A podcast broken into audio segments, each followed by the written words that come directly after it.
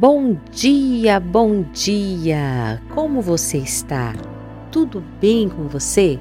Eu sou a Lívia e nós vamos continuar com o nosso devocional Mulheres da Bíblia, falando hoje sobre Jezabel. Sua história está em 1 Reis, capítulo 16, versículo 31, que diz assim: E tomou por mulher a Jezabel, filha de Tibaal, rei dos Sidônios, e foi e serviu a Baal e o adorou. Homens eram objetos, brinquedinhos que estava acostumada a brincar. Desde muito jovem, soube usar todas as suas ferramentas para ter o que queria, e a sedução era a maior delas. Manipular para ter o que queria era tão fácil que com o tempo perdeu a graça. Agora, como rainha, tinha ao seu lado o homem dos seus sonhos. Mas não se engane, não era um homem romântico ou que tinha atitude suficiente para fazê-la se sentir segura e amada. Não, o seu homem perfeito era frágil, apaixonado demais, medroso também, mas principalmente um servo de seus caprichos. Não tinha força para mudar a sua opinião e nem fazia o que ele queria, mas só o que ela queria. No fundo, aquela empolgação não durou muito. Ter um marionete em suas mãos não a deixava entusiasmada por muito tempo. Mas o poder que obteve ao se casar com ele era a motivação para levar adiante uma relação regada de manipulações e egoísmo.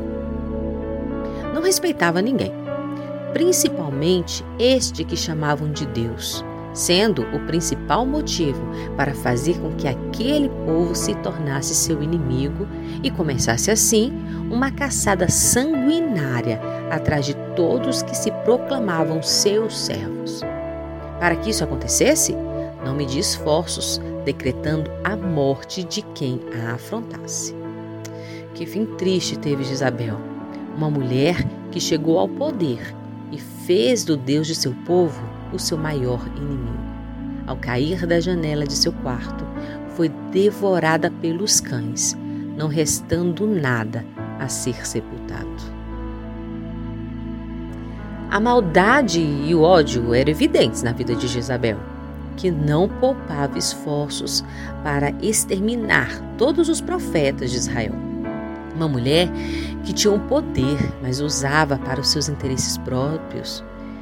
Mesmo casada com Acabe, o rei mais decadente da história de Israel, não se inclinou em nada a conhecer o Senhor de seu povo, mas o odiou e se voltou com tudo o que pôde para derrubá-lo. Porém, a queda maior foi dela, narrando um dos fins mais terríveis dos inimigos de Deus. Uma mulher com poder, sem orientação dos céus, ela se torna serva do maligno. E o que ela faz é cavar a sua própria sepultura e da sua decadência, mas sem antes fazer com que uma nação, uma família, um povo viva debaixo do jugo de suas decisões. Isso é muito sério, minha irmã que as nossas atitudes e o nosso coração estejam voltados a amar a Deus, para que possamos ser luz dentro das nossas casas, do nosso trabalho, do nosso lar, da nossa igreja, da nossa sociedade. Você pode fazer a diferença. Você pode mudar a história de uma vida. Que comece então mudando a sua. Amém? Deus abençoe você, um grande beijo e eu oro para que o seu coração esteja cada dia mais voltado para o querer do Senhor e a submissão da sua vontade na sua vida. Até a próxima!